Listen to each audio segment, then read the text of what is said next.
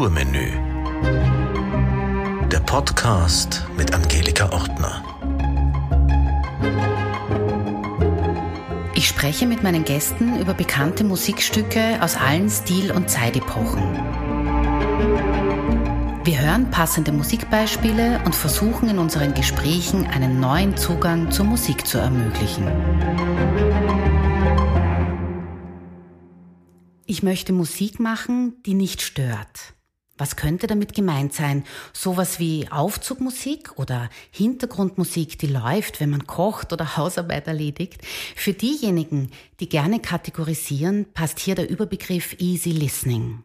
Einer der Urväter dieses Musikgenres war Bert Kempfert, Orchesterleiter, Musikproduzent, Arrangeur und Komponist, 1923 in Hamburg geboren. Ich möchte Musik machen, die nicht stört. Das hat er gesagt. Und das wirkt irgendwie bescheiden, ja fast zurückhaltend. Dabei stammen einige weltweit erfolgreiche Hits aus seiner Feder. Strangers in the Night zum Beispiel ist von ihm. Als erster deutscher Musiker hat er dafür 1966 einen Golden Globe gewonnen für den besten Filmsong des Jahres. Auch mit den Beatles und mit Elvis hat er zusammengearbeitet. Für ihn hat er Wooden Heart, bei uns besser bekannt als Musident zum Städteler hinaus, bearbeitet. Der Kempfert-Sound war sehr beliebt, weil er den Zeitgeist genau traf. Und wenngleich seine Instrumentalplatten in Deutschland vorerst nicht so gut ankamen, gelangte er doch zu Weltruhm. Er schrieb in etwa 400 Kompositionen und über 700 Orchesterarrangements. Bis zu seinem Tod wurden weltweit 150 Millionen Tonträger mit seinen Melodien verkauft. Der Song L.O.V.E. erschien zuerst in einer Instrumentalversion auf Bert Kempferts Album Blue Midnight 1964 erschienen. Ein Jahr später wurde Love auf dem gleichnamigen Album von Nat King Cole veröffentlicht. Zu ihm kommen wir später noch. Hören wir zuerst seine Tochter Natalie Cole, wie sie den Song interpretiert auf dem Album Unforgettable aus dem Jahr 1991. L is for the way you Oh, is for the only one I see. B is very, very extraordinary. E is even more than anyone that you adore can love. It's all that I can give to you. Love is more than just a game two in life can't make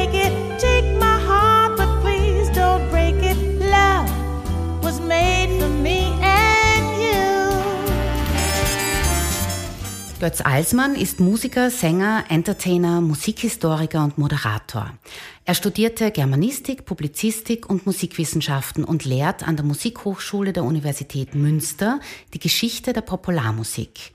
Mit seiner Götz Alsmann Band veröffentlicht er regelmäßig Alben, die bereits mit zwei Jazz-Echos, der Goldenen Stimmgabel und vielen deutschen Jazz Awards in Gold und Platin ausgezeichnet wurden.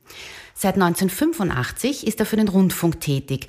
Bei seinen Radiosendungen und seinem Podcast, den er für den WDR gestaltet, wird ausschließlich Musik aus seiner eigenen, äußerst umfangreichen Schallplattensammlung eingespielt. Herr Alsmann, wissen Sie ungefähr, wie viele Platten von Bert Kempfert in Ihrer Sammlung zu finden sind? Habe ich nie gezählt, aber man weiß auch nie wirklich genau, wie viele Bert Kempfert Platten man hatte, weil er auch so viele Platten unter Pseudonym veröffentlicht hat. Es gibt ein ganzes Madison-Album mit dem Hasi Osterwald Sextett und verschiedenen anderen Bands, die Madison spielen. Das war ein Modetanz, der Anfang der 60er Jahre mal zehn Minuten lang sehr populär war. Und wenn man der Sache auf den Grund geht, stellt man fest, dass all diese verschiedenen Bands, außer dem Hasi Osterwald Sextett, alles Kombos sind, die Bert Kempfert geleitet hat. Also er hat eigentlich schon zu Beginn seiner Karriere einen, einen, einen kleinen Katalog von Pseudonymen zusammengestellt, unter denen er aufgenommen hat. Deshalb weiß man nie so genau, was ist eigentlich alles Bert Kempfert und was ist nicht Bert Kempfert. Das macht dann die Ordnung in der Plattensammlung aber besonders schwierig, oder? Ich habe eine Kiste Kempfert oder ein Fach Kempfert und da ist alles drin, was ich vermute, was von ihm ist oder an dem er in irgendeiner Weise beteiligt war. Mhm. Steht irgendwo sein, also unter seinen Freunden war ja der Spitzname Fips irgendwie ja. bekannt. Steht das auf irgendeinem Cover drauf?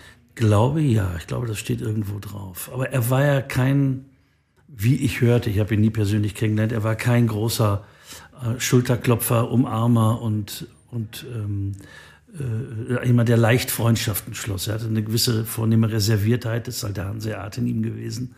Und äh, ich weiß nicht, ob man sich selbst einen Gefallen getan hätte, ihn einfach mit Fips anzusprechen. Ja, ja, wenn man sich so ein paar Videos anschaut oder halt Aufnahmen äh, von damals, er war auch, wenn er vor dem Orchester oder vor der Big Band gestanden hat, immer ein bisschen so verkrampft. Ja, ich also glaube, zurückhaltend er, ist das schönere Wort natürlich. Ich glaube, dass er den Erfolg sehr genossen hat, aber nicht das Rampenlicht. Fällt uns noch einer ein, wo das so war? Das ist eher meistens umgekehrt, ne? Also bei mir ist es ganz anders. Ja, Gott sei Dank, genau. Sonst würden wir da jetzt wahrscheinlich nicht sitzen. Wir sitzen übrigens in München. Wollen Sie kurz erzählen, wo wir uns da befinden? Wir sitzen in einer der Künstlergarderoben des Prinzregent-Theaters in München, wo ich heute Abend Konzert gebe. Ja, wir sind Anfang Oktober 2023 und ich bin das erste Mal mit dem Podcast außer Landes gefahren. Sonst war ich immer in Österreich. Willkommen in der Bundesrepublik. Dankeschön. Ja, Bert Kempfert hatte als erster Deutscher einen Nummer 1 Hit in den USA. 1959 Wonderland by Night war das. Und seine Plattenfirma Polydor wollte die Nummer in Deutschland gar nicht herausbringen.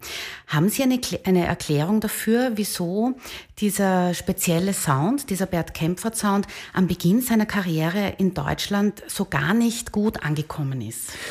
Ehrlich gesagt habe ich dafür keine Erklärung, denn diese Zeit war ja noch eine Zeit großer Diversität in der Unterhaltungsmusik. Rock'n'Roll-Musik spielte eigentlich im deutschen Radio- und Schallplattengeschäft nur eine untergeordnete Rolle. Ähm, die äh, meisten deutschsprachigen für Teenager produzierten Schallplatten liefen unter dem Rubrum Teenager-Musik und waren bestenfalls eine Art Ersatz Rock'n'Roll, so wie Kunsthonig eben auch. Zwar Kunsthonig heißt, aber nicht nach Honig schmeckt. Und ähm, das war noch die große Zeit der Rundfunkunterhaltungsorchester. Jeder Sender hatte ein Rundfunkunterhaltungsorchester, zusätzlich ein Tanzorchester und solcherlei Dinge. Und äh, vielleicht war da der Markt auch sehr abgegrast schon. Wenn man diese Musik im Radio hören wollte, musste man einfach nur sein Radio anmachen und sofort hörte man das Rias Tanzorchester unter Werner Müller oder äh, Franz Thon mit seinem großen NDR-Orchester oder Alfred Hause mit dem NDR-Tango-Orchester. Also es gab Unmengen von Klangkörpern, die das Radio gratis Freihaus lieferte. Vielleicht war man da noch nicht so weit, dass man, ähm, dass man akzeptierte, für ganz normale instrumentale Unterhaltungsmusik Geld ausgeben zu müssen. Dann kam auch noch etwas anderes dazu. Bert Kempfert war von Anfang an, was seine den amerikanischen Markt betraf, ein Langspielplattenkünstler. Deutschland war wirklich bis, na, sagen wir mal 1966, kein Langspielplattenland. Populärste Schlagerkünstlerinnen, Schlagerkünstler wie Bibi Jones haben nie in ihrem Leben eine Langspielplatte herausgebracht. Es waren immer nur Singles. Es waren immer Singles. Ähm, Udo Jürgens hatte schon etliche Hits, bis dann 1968 seine erste Langspielplatte herauskam. Sehr revolutionär war da Hildegard Knef. Bei ihr war das schon ein bisschen früher so. Und auch sie war ja auch eine der ersten, die auf die Idee kam, einen ganzen Abend auf der Bühne alleine zu gestalten. Das war ja auch in den 60ern ein revolutionärer Gedanke. Stellen Sie sich vor, die Beatles haben auf ihren Tourneen nie länger als eine halbe Stunde gespielt. Ja, ganz ja? kurz. Immer und, und, äh, und, und das, als Udo Jürgens damals sagte, ich gehe auf die Bühne und gestalte einen Abend mit meinen Liedern, da hat sein Manager gedacht, er hat nicht alle Tassen im Schrank. Also ein Schlagersänger war immer eingebettet in ein Programm mit zahlreichen anderen äh, Sängerinnen und Sängern. Dazu kam auch zwischendurch eine Taubendressur, ein Komiker und ein Einradfahrer. Ja, das, das war so ein bunter Abend mit so ein bisschen Schlagermusik. Und ähm, Bert Kempfert hat halt in einer größeren Form gedacht. Und diese größere Form, gut, manifestierte sich nicht in seinen Erfolgssingles, die er produziert und arrangiert hat, aber die Platten, die unter seinem Namen erschienen, was ihm am Herzen lag, das waren Langspielplatten. Und das dauerte einfach in Deutschland, bis diese Langspielplattenwelle richtig losging. Das passierte eigentlich parallel mit dem Erfolg von James Last. Also erst so ab Mitte der 60er Jahre war es ganz normal, dass man in die Stadt ging und kaufte sich eine neue Hose und äh, zwei Kilo Kaffee und die neue Bad Kempfert LP. Ja, mhm. so das, das dauerte einfach. Und da waren die Amerikaner einfach schneller. Die Amerikaner hatten viel schneller diese großen Easy Listening äh, frühen Wellen der 50er Jahre mit der ganzen Exotika-Musik, mit einem Martin Denny, der pro Jahr drei Langspielplatten veröffentlichte, die weggingen wie warme Semmeln. Das war eine Kultur, die war bei uns noch lange, lange nicht angekommen. Ja, Sie erwähnen James Last. Also James Last ist ja im Grunde gleichzusetzen mit Bert Kämpfer, oder? Weil das waren die zwei großen Nachkriegszeit-Bandleader jetzt im deutschsprachigen Wenn Raum. auch mit deutlich unterschiedlichen Konzepten. Ja, und deutlich unterschiedliche Musik natürlich. Ja. Übrigens sehr witzig, James Lars hat in seiner Eigenschaft als Kontrabassist auf etlichen Bandcamp-Platten mitgespielt. Ja, der hat Fips sagen dürfen zu ihm. Bestimmt. ähm, ich habe mir noch gedacht, also heutzutage ist das oft so, ich weiß nicht, ob das in Deutschland auch so üblich ist, dass man ähm, quasi als Künstler oder als Künstlerin zuerst ins Ausland geht, damit man dann im Heimatland akzeptiert wird. Mhm. In Österreich geht man fast noch so weit, da gibt es ja den Ausspruch vom Falco, man muss zuerst sterben, bevor man überhaupt angehört wird. Mhm. Ähm, war das vielleicht auch ein Mitgrund? Sie haben es jetzt eh sehr schön erklärt, aber danach, wie er dann in Amerika so erfolgreich war, haben sich die Deutschen ja auch um ihn gerissen. Ja, also das, man braucht wahrscheinlich diese Erkenntnis, äh, dass das in Amerika gut gelaufen ist, gerade auch in diesen sehr amerikagläubigen 60er Jahren. Da war das wie ein Qualitätssignal. Heute sind wir da misstrauisch, was, was in Amerika gut läuft, muss noch lange nicht hier laufen. Äh, und umgekehrt. Also es gibt ja Künstler, die in Europa die Welt verändern für drei Jahre oder so. Nehmen wir einen Robbie Williams äh, als verhältnismäßig zeitgenössischen Popstar, der in Amerika quasi unbekannt ist. Ja, kennt kein Mensch. Ja, und und äh, in Amerika gibt's natürlich auch, äh, gab es immer Country- und Western-Artisten, die äh, eine ungeheure Gefolgschaft hatten, Millionen Platten verkauft. Und der Name war hier noch, noch nie gefallen. Man hörte sie nie im Radio, keiner wusste, wer das ist. Also es gibt halt noch diese regionalen Unterschiede, selbst in der, in der, in der Massenpopmusik unserer Jahrzehnte. Jetzt reden wir schon die ganze Zeit über den Bert Kempfert Sound. Jetzt hören wir uns den einmal kurz an. Diese Instrumentalversion von Love.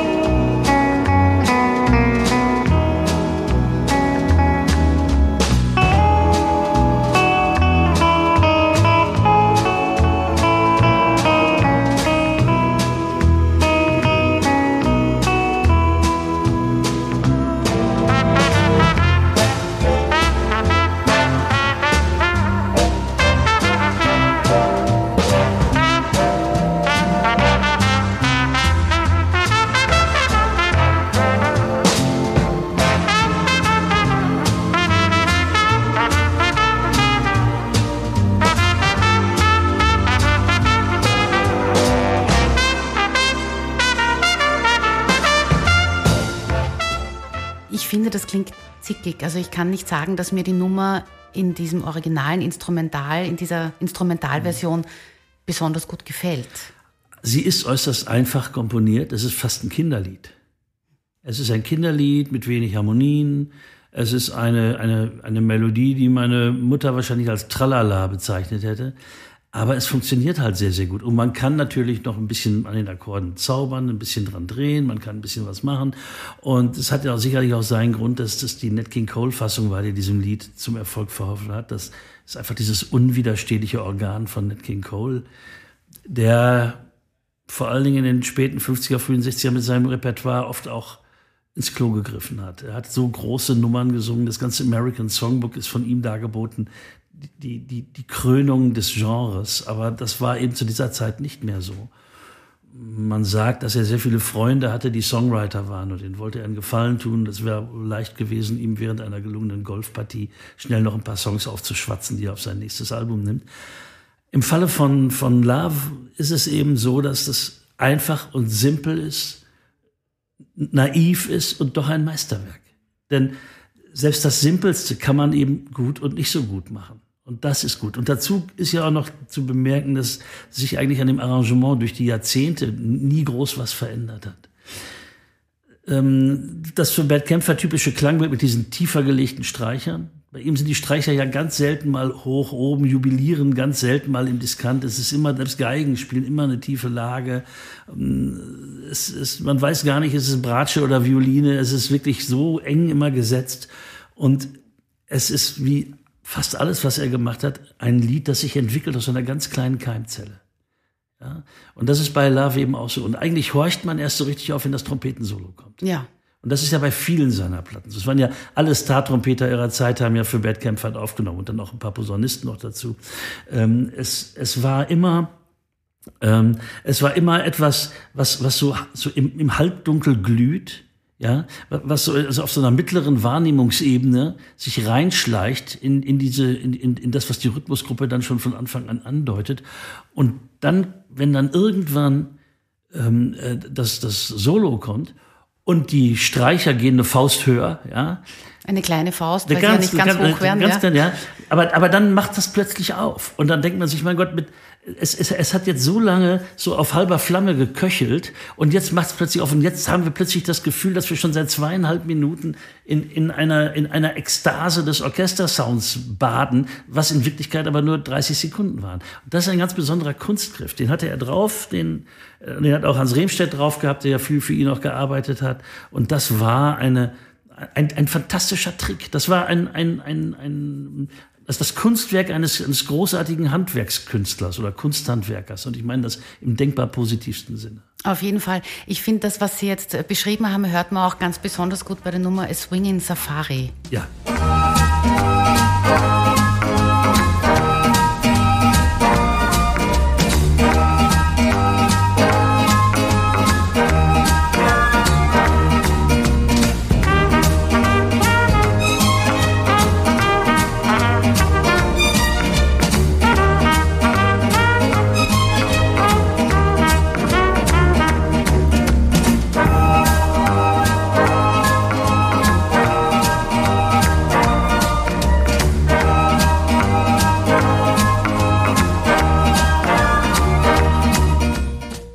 Bands von heute, wo man sie hört bei Tanzveranstaltungen oder auch bei Orchestern im Konzertsaal, haben die diese Nummern noch im Programm oder ist das heute nicht mehr so zeitgemäß wie noch vor 30 Jahren?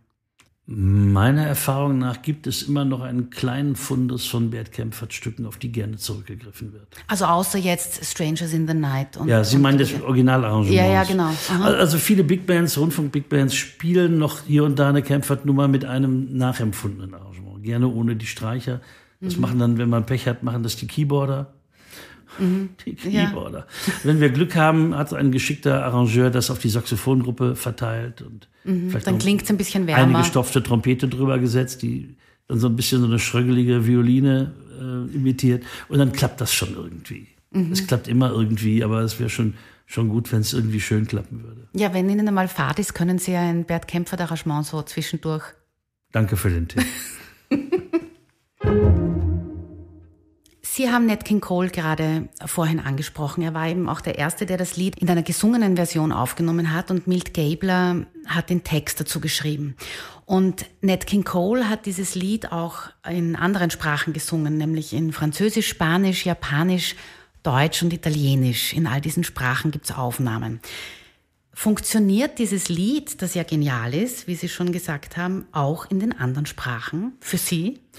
Also das ist eine Diskussion, die noch nicht beendet ist, ob nicht Gerhard Wendland das Lied schon vor Nat King Cole aufgenommen hat. Man diese Aufnahme aber erst nach dem großen Erfolg von Nat King Cole veröffentlicht hat. Es mhm. ist dasselbe Arrangement. Es gibt ernstzunehmende Stimmen, die sagen, den deutschen Text hat es als ersten Text gegeben. Mhm. So wie bei Spanish Eyes ja auch zuerst ein deutscher Text. Ja. Ähm, aber das kann ich jetzt nicht final beurteilen. Ich rege nur an, den Gedanken im Hinterkopf zu bewahren. Ja, ja. Es könnte sein, dass der Text zuerst da war. Was Nat King Cole da singt, ist etwas, was ihm jemand phonetisch auf ein Stück Pappe geschrieben Und hat. Und das hört man. Man kann es nicht verstehen. Und ich ja. vermute, sein Japanisch war auch nicht besser als sein Deutsch. Ja. Ähm, Na, ich kann es nur bei Deutsch und Französisch halt beurteilen und das ja, klingt schrecklich. Natürlich. Und es gibt ja auch diese wunderbaren LPs von Nat King Cole, äh, wo er Spanisch und Brasilianisch singt.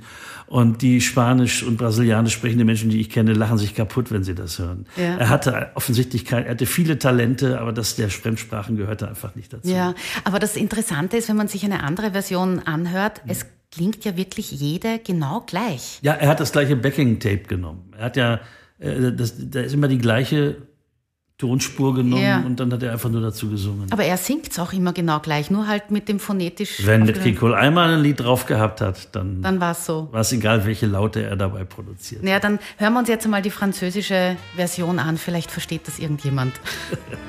Toi, qui n'as peut-être pas compris quand je t'ai dit en quittant Paris. Je m'en vais le cœur mais je sais bien qu'un jour dès que je le pourrai dans ton pays, je reviendrai toi qui ne m'avais rien répondu. Je sais que tu ne m'avais pas cru. Et pourtant, mais voilà, tu avoir confiance en moi. Je ne repartirai pas. Je ne repartirai pas. Je ne repartirai pas.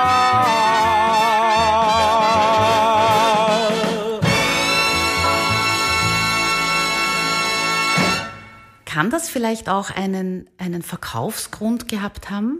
Dass Ganz das, sicher. Also, dass, dass er deshalb so viele Sprachen genommen hat, dass es halt in jedem. War er so kommerziell? Hat er so kommerziell gedacht? Ich, wenn nicht er so kommerziell gedacht hat, werden sicherlich seine Plattenfirma und seine Manager äh, daran gedacht haben.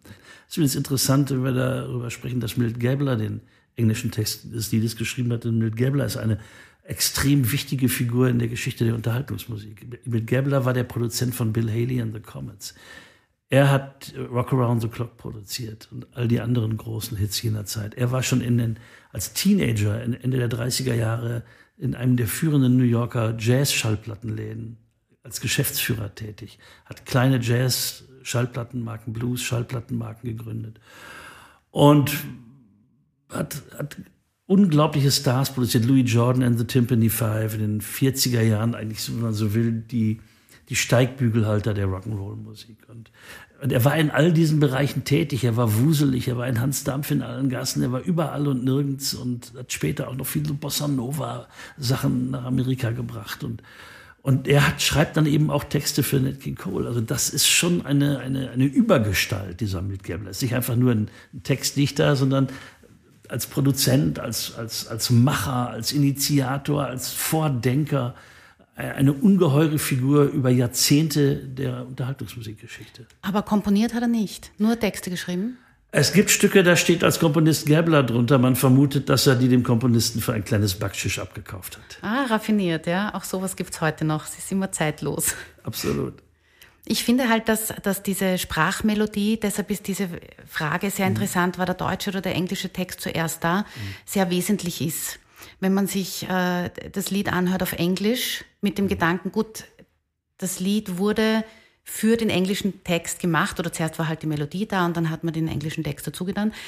Klingt das ganz anders, als wenn man sich denkt, der deutsche Text war zuerst da. Aber der deutsche Text ist folgerichtiger. In, in die Aufteilung der Buchstabe, das ist ein Buchstabe mehr bei Liebe, passt wunderbar in das Versmaß rein, wobei es im amerikanischen Text einen Kunstgriff gibt, um das, den Buchstaben V über zwei Zeilen zu erklären. Ja, auf Deutsch mhm. heißt es ja, L heißt lieb mich und die Welt ist mein, I heißt immer möchte ich bei dir sein, E heißt ewig denken, B heißt Blumen schenken, E als letztes bliebe denn das ganze Wort heißt. Heißt Liebe. Mhm. Und in der englischsprachigen Version singt er Love is very, very extraordinary. Das heißt, er zieht das V über zwei Zeilen und das klingt so ein bisschen nach, nach, Flick, nach Flickschusserei. Flickschusserei ist auch schön, ja. ja. ja. Obwohl, es, obwohl es sehr gut gemacht ist und sich auch gut singen lässt, gar keine Frage. Aber da klingt es in der deutschen Version irgendwie logischer, folgerichtiger. Ja, der deutsche Text ist überhaupt sehr wunderbar. Mhm. Der ähm, Kurt Schwabach, haben wir noch gar nicht gesagt, der hat mhm. den deutschen Text verfasst. Ein extrem fleißiger Texter. In, in, in, zu jener Zeit, in den ja. 50er und 60er Jahren. Also für mich gibt's nur eine einzige äh, Version auf Deutsch, die mir gut gefällt und die ich jetzt auch gleich einspiele, nämlich ist das die Version von Götz Alsmann. Kennen Sie die? Ich werde immer wieder darauf angesprochen, ich muss sie mir mal anhören. oder? Ja. L heißt lieb mich und die Welt ist mein. I heißt immer möchte ich bei dir sein.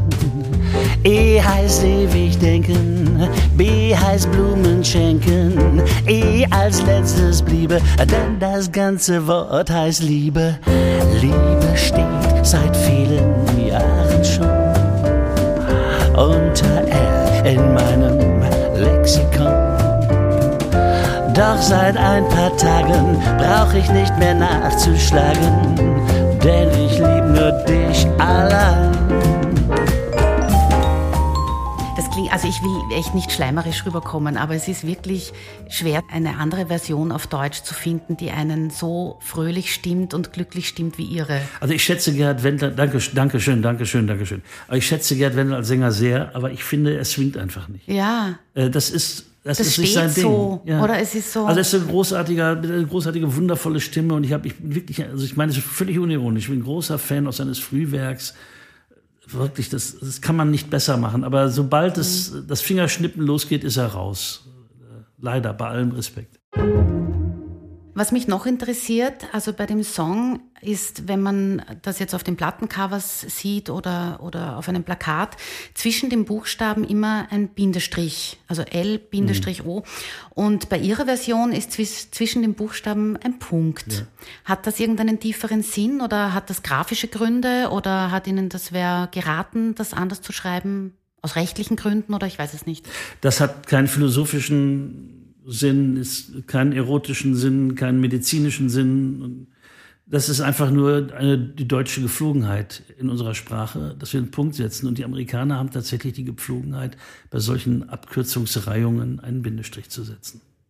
Ganz generell, das heißt, der Song, wenn er Liebe heißt auf Deutsch, ist ja. immer ein Punkt dazwischen? So würde ich das sehen. Mhm. Ich dachte, Alles andere wäre eine Idee. Na, ich halte es für einen Rechtschreibfehler, wenn man das anders macht. Ja. Also ich habe nachgelesen, das ist so ein, ein Wissen für den Smalltalk beim, beim Cocktail. Also wenn man diese Buchstaben zusammensetzt und ja. eben das ergibt dann ein Wort oder einen Satz, ja. dann nennt man das Akrostichon. Ja. Kommt aus dem Griechischen. Und, ähm, ein Wort, das ich täglich benutze. Immer wieder fällt einem das ein, oder?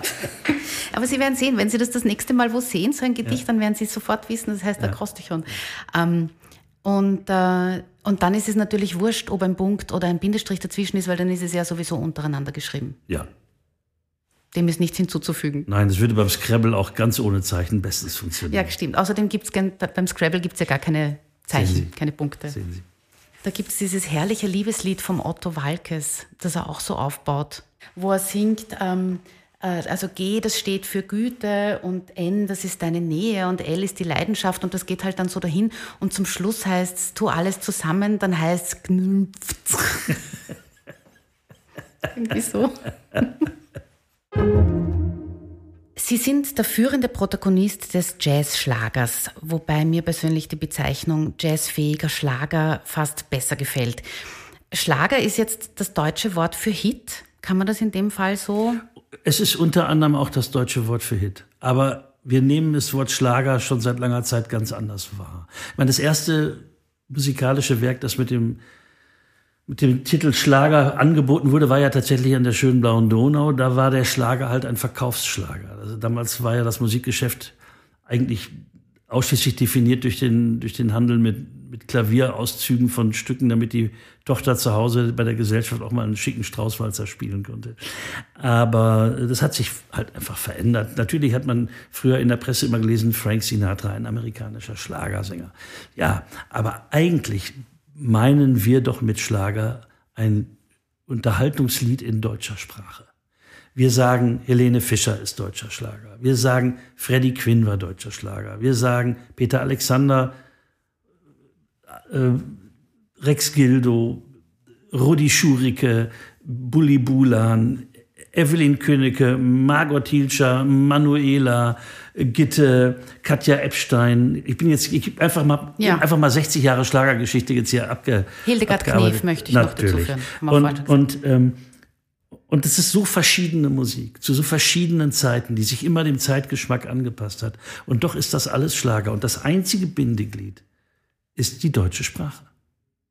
Wenn wir einen deutschen Popsong aus den 60er Jahren hören, der kann noch so sehr nach Beatmusik klingen oder nach Tom Jones klingen oder nach sonst was singen. Sobald wir hören, der Sänger, die Sängerin singt Deutsch, dann sagen wir ein Schlager. Ein Schlager, stimmt. Ja, also es gibt äh, so viele Beatplatten, die auf Deutsch gesungen worden sind. Ähm, äh, er ist wieder da. Ja, war, war, ein ziemlich großer Hit. Er ist wieder da, er ist wieder hier.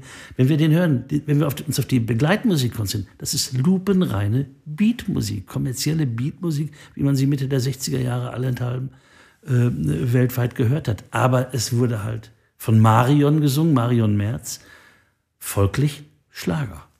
Weil ja? deutsch. Weil deutsch. Mhm. Und ähm, die ersten Beat Club Ausgaben damals 1965, 66 von Radio Bremen, das war die Beat Fernsehsendung damals. Die hatten ab und zu so als Versuch solche Schlagersängerinnen da, die sowas machten. Das wurde von dem deutschen Beat Publikum als störend empfunden und dann auch bald unterlassen, weil deutsch gesungen wurde. Ja. Dass auch die Beatles eine deutsche Single veröffentlicht haben mit Texten von Camillo Felden, der bei uns in Deutschland als als, als äh, luxemburgischer Fernsehmoderator immens populär war und als Rundfunkdiskjockey. Der hatte diese Texte geschrieben. Das wurde mit einem Grinsen zur Kenntnis genommen. Bis dahin war es ja auch so, dass auch die großen englischen Stars, viele amerikanische Stars, ihre Lieder ja auch alle auf Deutsch gesungen haben. Eigentlich war Elvis Presley der, der Erste, der, der gesagt hat, daran habe ich kein Interesse. Aber Cliff Richard, Connie Francis, Nat King Cole halt mhm. auch und so weiter, die haben so viele ihrer Platten auch in deutscher Sprache rausgebracht. Wir kennen Connie Francis Nummern im Prinzip hier in Deutschland auf Deutsch. Äh, Everybody's Somebody's Fool ist bei uns Die Liebe ist ein seltsames Spiel. Und, und so haben wir das wahrgenommen. Und das war für das Management und die Plattenmarke der Beatles eine ganz klare Sache, dass die jetzt auch ihre Sachen auf Deutsch rausbringen. Und dann wurde ja zum ersten Mal hier bei uns eben englische Musik als die Sprache der Popmusik, die Lingua Franca der Popmusik wahrgenommen. Und dann hatten diese Nachziehversionen von Originalkünstlern keine Chance mehr. Das waren dann unsere Schlagersänger, die versucht haben, noch deutsche, deutsche Versionen davon zu machen, bis wir hinterher geglaubt haben, dass Mendocino wirklich ein Hit von Michael Holm sei und nicht vom Sir Douglas Quintett. Mhm. Also was ich dazu noch anmerken möchte, Sie haben jetzt einige Namen ähm, so auf die Schnelle genannt. Und Helene Fischer war da dabei. Und da möchte ich aber schon dazu sagen, dass diese, diese Songs, diese auch, die jetzt 40, 50 Jahre alt sind, ja von Komponisten stammen, die fürs Theater gearbeitet haben oder von Operette und Film klar. kommen. Und da ist der Background einfach anders. Völlig und, klar. Und wenn jetzt diese Lieder so gut sind, sage ich mal, weil eben der Background der Komponisten ein anderer war als heutzutage. Also ist das jetzt falsch, wenn ich sage, dass das Niveau oder der heutige Zeitgeist von den Schlagern einfach schlechter geworden ist wegen der Komponisten? Oder hat das auch mit, den, mit der Nachfrage des Publikums zu tun? Ich würde auf jeden Fall sagen, dass es anders geworden ist und man kann das auch so ein bisschen zeitlich definieren. Äh, es gab bei uns viele, viele Jahre eine unheimlich populäre Sendung, die ZDF-Hitparade, moderiert von Dieter Thomasek. Das Verblüffende war, dass da sehr viele Künstlerinnen und Künstler auftraten, die man nur aus diesem Kontext kannte, die man nur in dieser Sendung kennenlernte, die woanders kaum auftauchten oder die es vorher so nicht gegeben hat. Und wenn man sich mal überlegt, wer für die geschrieben hat und wer für die Künstlerinnen und Künstler der vorherigen Generation geschrieben hat, ein Michael Jari hat bei Hindemith studiert. Ja, das waren, das waren klassisch ausgebildete Leute, das waren Texter, die waren, wie Sie richtig sagten, Kabarett geschult, das waren pointensichere Dichter, ja, die, die sich manchmal ein bisschen herabgelassen haben mit, mit diesen äh, Dienstmädchenliedern, wie man ja auch naserümpfend sagte, die aber genau wussten, wie man sowas macht. Und dann gibt's halt diese ganzen Komponisten wie Michael Jari, Heino Garze, ähm, Peter Kräuter. Peter Kräuter muss, muss, man unbedingt nennen. Ja. Theo Makeben, einer meiner ja. Favoriten. Äh, die hatten in der Tat, das waren, das, die sahen sich als, wenn nicht als Opern, dann auf jeden Fall als Operettenkomponisten. Mhm. Und diese Schlager sind ja auch oft in einem größeren Kontext entstanden. 15 Nummern für eine Revue, 10 Nummern für einen Film, ja, so, äh, so wurde ja abgeliefert. In Amerika war es übrigens ganz ähnlich. Also da schrieb man ein, ein Musical, ja, und wenn man Glück hatte, wurden zwei, drei von diesen Liedern dann richtige Hits und Evergreens. Und so war es hier auch. Und dann kommt die ZDF-Hitparade mit diesen ganz neuen, sehr, sehr jungen Interpreten. Und dann sind die Komponisten Leute, die haben fünf Jahre vorher noch gedacht, sie werden die neuen Rolling Stones. Und haben sich eine Gitarre gekauft und haben in diesem Moment zum ersten Mal einen Gedanken an Musik verschwendet. Und haben dann, nachdem sie gemerkt haben, dass sie eben nicht die neuen Rolling Stones geworden sind, mit ihrem schmalen musikalischen Haushalt angefangen, Schlager zu komponieren. Und deshalb klingt eben die Maschen der Mädchen von Chris Roberts anders als bei dir war es immer so schön von Theo McKeben. Ja. Das will ich gar nicht final beurteilen. Ich, will, ich, ich fühle mich unwohl, obwohl ich mich für meinungsstark halte, aber ich fühle mich unwohl, jetzt laut in die Welt herauszuplärren, das eine ist alles toll und das andere ist alles Mist. Es gibt auch beim alten Mist und es gibt auch bei diesen bescheideneren Sachen auch hin und wieder mal was Gutes. Was, was Hübsches zumindest. Oder was Humorvolles, was einem nicht mehr aus dem Schädel geht. Aber das ist vollkommen klar. Ich meine, wenn ein Palestriner hingeht und hat, ich habe eine neue Idee, ich mache was Zweistimmiges, ja, oder was Dreistimmiges, dann und alle sagen, das gibt's ja gar nicht. Und dann kommt plötzlich äh, Gustav Mahler und sagt, wisst ihr was? Ich bin kurz vor den tausend Stimmen, ja. Dann äh, dann hat das nichts mit Qualität zu tun. Das sind einfach bestimmte Entwicklungen. Nur glaube ich schon, dass die, dass, dass die, die Kunstfülle das kann man sagen, Kunstvoll, das Kunstvollsein, die Kunstvollheit. Mhm. Dass, Kunstvollheit die, dass schön. die definitiv geringer geworden, ganz klar geringer geworden ist. Ja. Natürlich. Und wenn man das so formuliert, äh, müssen Sie sich auch nicht unwohl fühlen, weil Nein, das ist einfach äh, Nein, tatsächlich so. Und Helene Fischer äh, orientiert sich halt auch an der aktuellen internationalen Popmusik. Und so, deshalb klingt der Schlager jetzt bei ihr halt so. Und vorher gab es einen Wolfgang Petri, ja, der hat auch am Anfang so ganz normale ZDF-Hitberatscher. Und dann hat er diese, diesen Rock für die ländlichen Stände begonnen. Was er gemacht hat, war ja wirklich, ist auch mit einer richtigen Rockband aufgetreten. Das ist, das ist eine zwei Gitarren, Bass, Schlagzeug, Keyboard Rockband, die ihn begleitet. Und mit denen singt er halt diese mitsingfähigen Schlager oder sang sie.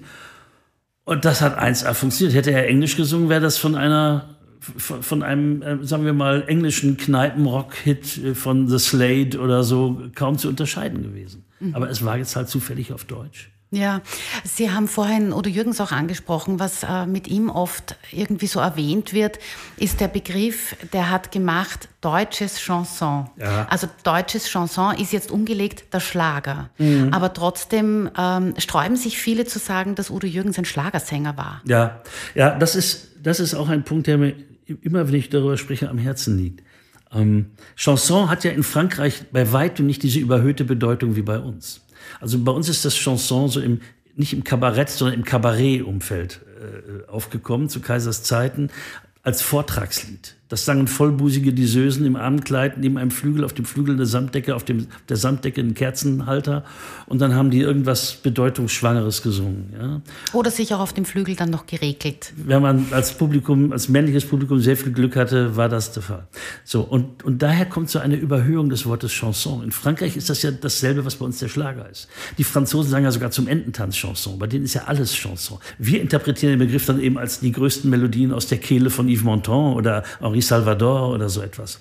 Und dadurch, dass, dass dieses Wort Chanson bei uns leicht überhöht war, hat es im Schlagerbereich eben Hildegard Knef gegeben oder Udo Jürgens natürlich oder in den 50er Jahren auch etliches, was Evelyn Königke gemacht hat oder ähm, noch zwei Jahrzehnte vorher Zara Leander. Mhm. Das waren halt die gehobenen Vortragslieder, aber de facto waren es halt Schlager.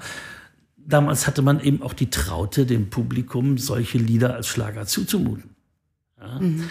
Ähm, und wenn man die ersten drei Alben von Udo Jürgens hört, das erste ist, was ich dir sagen will. Das, das ist besonders interessant in der Richtung, denn da singt er auch Lieder aus dem internationalen Vortragslieder Olympiakanon. Er singt Yesterday, er singt Danny Boy mit einem selbstgeschriebenen Text, er singt ähm, Le Feuille Mort, allerdings als Autumn Leaves das soll uns zeigen, ich befinde mich als Vokalinterpret auf internationalem Niveau. Und das stimmte ja auch. Er hat eigentlich nie so gut geklungen wie in diesen, in diesen ersten Jahren. Vielleicht lag es auch an, an einer bestimmten Art, Stimmen einzufangen. Ähm, ja, und seine Musik hat sich ja auch entwickelt. Auch, das ist ja auch das gute Recht eines jeden Musikers, dass ja. sich die Musik weiterentwickelt. Aber da hören wir eben noch ganz starke Anklänge an, an das, was Gilbert Becot gemacht hat, an das, was in den 60er Jahren ein junger Serge Gainsbourg noch gemacht hat. So, so klingt es. Es klingt nicht so sehr nach dem französischen Chanson vorher Charles Trenet, so dieser Musical, dieses Musical Entertainment. Äh, das, das ist es nicht. Es sind schon wirklich so diese, diese, diese neu, damals neuzeitlichen Sänger, die, sagen wir mal, ab Mitte der 50er Jahre angefangen haben, im großen Stil zu reüssieren. Das waren seine Vorbilder. Zeitgleich übrigens ging ja in Deutschland auch der Boom der Liedermacher los. Auch Reinhard May zum Beispiel hat sich an französischen Vorbilder, aber das war dann eben Brassens, also das waren halt die, die Chansonniers, die zur Gitarre selbstgeschriebene Lieder gesungen haben. Und Da hatten wir dann auch eine große Chanson-Verwirrung hier mit diesem Wort in Deutschland. So dass diese folkloristischen Gitarre Gitarrespieler sagten, wir sind Liedermacher. Die wollten dann schon nicht mal mehr Chansonsänger sein. Dann haben Sie auch auf Deutsch weitergeschrieben eigentlich. Weg. Genau, also Reinhard Meister genau. auch vom Französischen. Was lernen wir daraus? Es ist mit diesen Benennungen der Musik ein unfassbarer Kuddelmuddel. Man blickt einfach nicht durch. Ich sage, das, das ist wie mit Jazz. Der eine sagt, ich kann Jazzmusik nicht ausstehen und denkt an Free Jazz. Und der andere sagt, ach, When the Saints Go Marching In von Louis Armstrong habe ich immer gerne gehört. Ja, es, es, es ist, Schönes Beispiel. Es, ja. ist ein, es, ist ein, es ist ein Kreuz mit diesen musikalischen Kategorien. Wir wissen, was wir meinen. Wir haben was im Kopf. Wir können es, wir können es fühlen, aber wir können es nie wirklich zu 100 Prozent benennen, katalogisieren und kategorisieren. Aber gut, dass Sie es jetzt so ausgeführt haben, weil das war mir auch ein Bedürfnis, dass wir das erklären, was der jazzfähige Schlager eigentlich ist. Ja, das, das habe ich nach meinem Gefühl auch gar nicht wirklich erklärt. Aber, mhm. aber ich glaube, dass die, die Schlagerkomponisten der damaligen Zeit eben geschult waren an dem, was vom Broadway kam, von dem, was aus Hollywood kam. Ein, ein neuer Irving Berlin-Song, der war ja schon in 0, nichts im Notendruck auch hier erhältlich. Dann kam irgendwann die Schallplatte dazu und dann hatte man schon eine Idee, wie die Amis so schreiben. Mhm. Und so haben es dann Makeben und Yari und Co. auch gemacht. Und, diese Schlager und, und auch manche späteren, alles ist arrangierfähig. Man kann aus allem alles machen. Es wird nicht immer gleich gut. Und meine Idee war eben damals, warum gehen wir mit unserer Schlagergeschichte, wir als, als Band, ich als Sänger und Pianist, warum gehen wir damit nicht so um wie die amerikanischen Künstler mit ihren Sachen umgehen. Oder wie auch die deutschen Jazzmusiker mit dem American Songbook umgehen. Man hört so viele wundervolle, liebevoll eingespielte Fassungen von äh, My Funny Valentine in, in, englischer Sprache. Wir haben auch solche Lieder. Und dann habe ich festgestellt, dass es ja sogar auf diese Lieder uralte deutsche Texte gibt. Deshalb habe ich äh, eine, Version, eine deutsche Version von My Funny Valentine gemacht, wie eine Traumvision. Wunderbarer Text von Cornelius Krohn, ganz große Klasse. Ja. Also es gibt es gibt da so viele Berührungspunkte und deshalb darf man das Wort Schlager auch durchaus in, in, in den Jazz-Kontext stellen. Und somit positiv bewerten. Das war mein Ziel. Das haben wir jetzt geschafft. Das haben wir rausgearbeitet. Hören wir uns doch noch eine letzte Version an von Love. Und ich kann mich dann nicht entscheiden. Sie dürfen das jetzt auswählen. Ich gebe Ihnen drei zur Auswahl. Äh, entweder Michael Bublé oder Diana Kroll oder John Pizzarelli. Also ich liebe John Pizzarelli. Ich war schon ein Fan seines Vaters, Bucky Pizzarelli, einer der großen Jazzgitarristen mhm. der Jazzgeschichte. Ähm, alle sind natürlich fantastisch, aber Diana Krall hat natürlich in mehrfacher Hinsicht einen Platz in meinem Herzen sicher. Erstens ist die Ehefrau eines der größten Popmusiker aller Zeiten von Elvis, Elvis Costello. Costello. Zweitens, äh, sie ist einfach eine fantastische Sängerin und Pianistin. Und drittens war sie hatten wir zeitweilig dieselbe Plattenfirma und ich glaube, dass ich meine Platten nur rausbringen durfte, weil sie durch ihre Umsätze die Jazzabteilung der Plattenfirma am Leben erhalten hat. Ich werde ihr ewig dankbar sein. Deshalb würde ich mich jetzt für Diane Kroll entschieden. Das machen wir aus dem Album Turn Up the Quiet 2017. L is for the way you look at me. O is for the only one. See. V is very, very extraordinary. E is even more than everyone that you adore, and love is all that I can give to you. Love is more than just a game for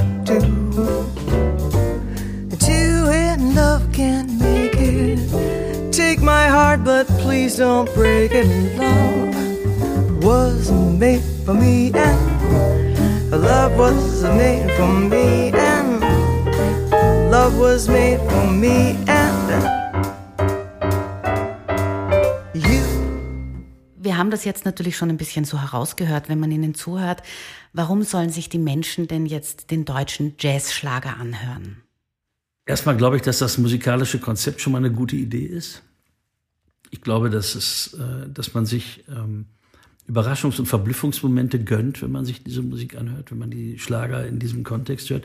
Und vielleicht verführt es auch die Hörerschaft dazu, oder Teile der Hörerschaft dazu, sich mal mit ein paar Interprete, Interpreten aus der alten Zeit auseinanderzusetzen. Es kann nicht schaden, ein paar gute Aufnahmen von Bully Bulan mal gehört zu haben im Leben oder von Evelyn Kühnecke oder von den drei Travelers.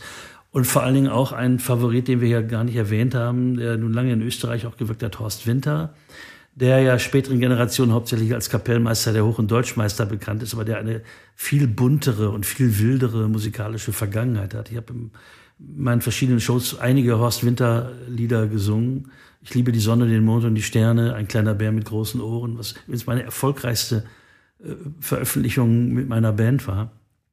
Und äh, all diese Sachen, die Erwin Halletz für ihn geschrieben hat und so weiter. Also das, äh, das, das sind jazzfähige Schlager. Dieses Wiener Tanzorchester von Horst Winter war eine Big Band. Der Name war eine Falle, ja. ja. Aber, aber es war eine hervorragende, swingende Big Band, aus der ja viele große Künstlerpersönlichkeiten hervorgegangen sind. Auch Jazzpersönlichkeiten hervorgegangen sind. Und äh, das, das zeigt mir, dieses, dieses, diese Bezeichnung habe ich erfunden. Man hätte sie anders formulieren können, ja, aber ich habe auch versucht, einen Slogan zu finden, der keine Fragen offen lässt. Ich möchte nicht einen, einen, einen, einen, einen Namen für Musik in, in die Welt werfen und muss dann jedes Mal erklären, was ich darunter verstehe. So wie sich Eltern verwirklichen und geben ihren Kindern Namen. Die Kinder werden eine bestimmte selbst ausgedachte Namen und die Kinder verbringen den Rest ihres Lebens damit, den Menschen zu erklären, wie man es schreibt und wie man es ausspricht. Mhm. Und das möchte ich bei der Benennung eines so einfachen und doch schönen Dinges wie Jazzschlager nach Möglichkeit vermeiden. Schön, das macht jetzt richtig Lust, noch ein bisschen was anderes zu hören. Deshalb möchte ich noch ein Lied von Ihnen spielen. Wäre es nicht, wenn ich mir das erlauben darf, ja. wäre es nicht schick, wenn, wenn Sie jetzt eines dieser Horst-Winter-Stücke von mir spielen? Dann hören wir jetzt noch das Lied, was Sie es gerade angesprochen haben, Kleiner Bär mit großen Ohren. Das wäre schön. Es ist doch in Österreich immer noch ein sehr populäres ja, Lied. Ja, absolut. Prima. Ein kleiner Bär mit großen Ohren, das ist mein Talisman. Noch niemals hab ich ihn verloren. Mein ganzes Herz hängt dran. Eine Erinnerung an wunderbare Stunden.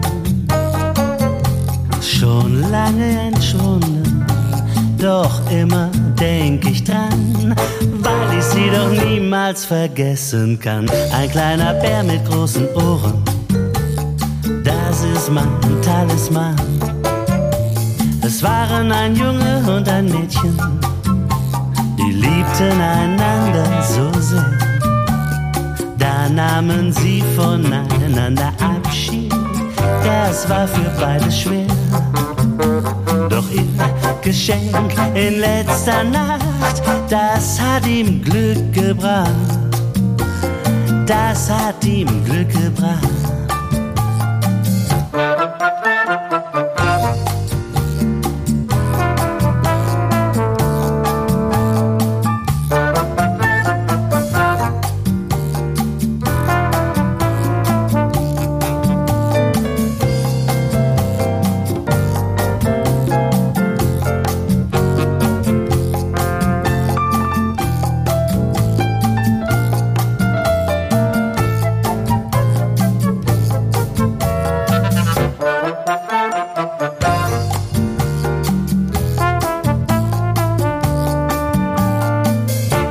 Kleiner Bär mit großen Ohren. Das ist mein Talisman. Noch niemals hab ich ihn verloren. Mein ganzes Herz hängt dran. Eine Erinnerung an wunderbare Stunden.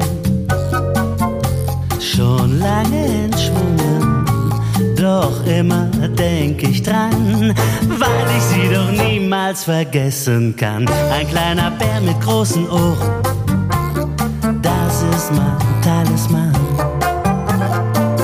Das ist mein Talisman. Das ist mein Talisman. Das ist mein Talisman. Herr Alsmann, meine letzte Frage. Was können Kunst und Kultur zu einer besseren Zukunft beitragen? Kunst und Kultur haben auf jeden Fall schon zu einer besseren Vergangenheit beigetragen. Ich glaube, dass das, was vielfach vermisst wird, nämlich Gelassenheit, freundlicher Umgang miteinander, Aushalten anderer Argumente, ähm, mit einigermaßen Selbstvertrauen in die Zukunft blicken und so weiter, das hat Musik eigentlich alles mit auch zu verantworten gehabt. Vielleicht sagt es auch was über den Stand der Musik und vor allem des Musikkonsums aus, dass wir uns damit so schwer tun heutzutage. Deshalb glaube ich, dass Wörter, die zu Schimpfwörtern geworden sind, wie Bildungsbürgertum oder Hochkultur oder ähnliches, ich glaube, die sollten nicht mehr als Schimpfwörter benutzt werden. Ich glaube, der Gesellschaft täte ein bisschen mehr Kultur im Allgemeinen, Hochkultur auch und ein bisschen mehr Bildungsbürgertum gar nicht so schlecht.